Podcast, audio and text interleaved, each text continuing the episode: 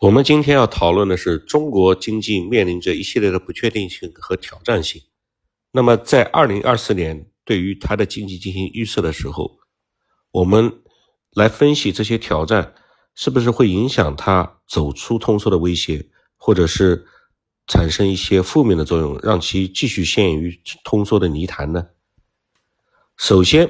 中国面临通缩的压力，这已经是确定的事儿。它的原因主要是由于国内的需求疲软，消费者价格指数也就是 CPI 近期不停的下降，而生产者价格指数持续负增长。如果价格继续下降，消费者和企业可能都会推推迟购买和投资，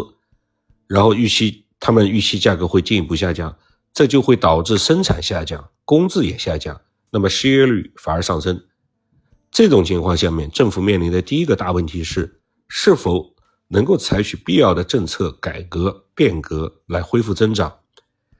这些政策能能不能激发越来越多的现在处于谨慎或不愿意投资的私营部门来激发他们活跃的反应？其次呢，中国政府在二零二三年对弱的总需求和下降的价格进行了有限的刺激，但这种刺激措施可能在二零二四年发挥更加突出的作用，这是利好的方面。中国政府长期以来一直不愿意让财政赤字超过 GDP 的百分之三，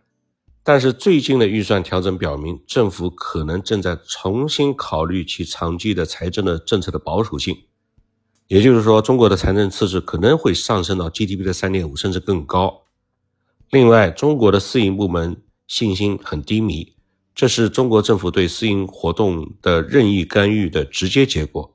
尤其是在疫情期间的一些极端的反应，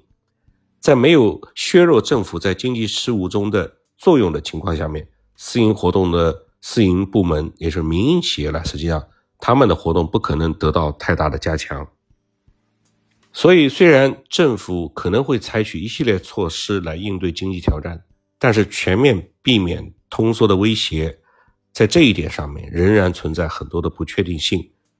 二零二四年中国经济的表现将取决于政府如何应对上述的这些挑战，并且需要更多的政策灵活性，使得私营部门的信心的恢复。所以，民营经济现在处于一个非常关键的力量地位。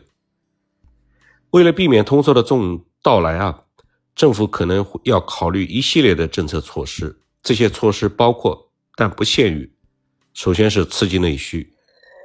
促进内需是应对通缩的关键策略。政府可以通过减税、增加公共支出和提供消费刺激措施，来增加居民的可支配收入和消费能力。二、货币政策的调整，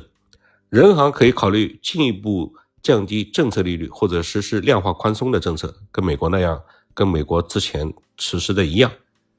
从而降低借贷的成本，鼓励投资和消费。第三是支持民营企业。恢复和提高私营企业的信心，对于刺激经济增长至关重要。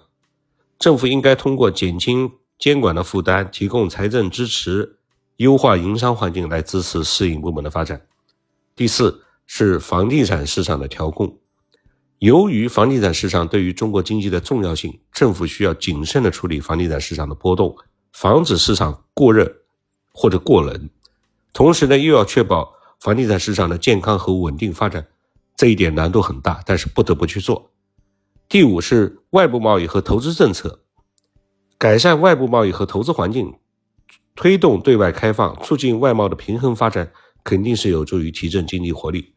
六是创新和科技发展，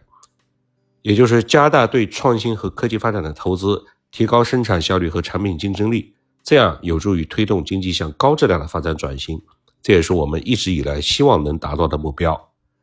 第七，就业市场提供支持，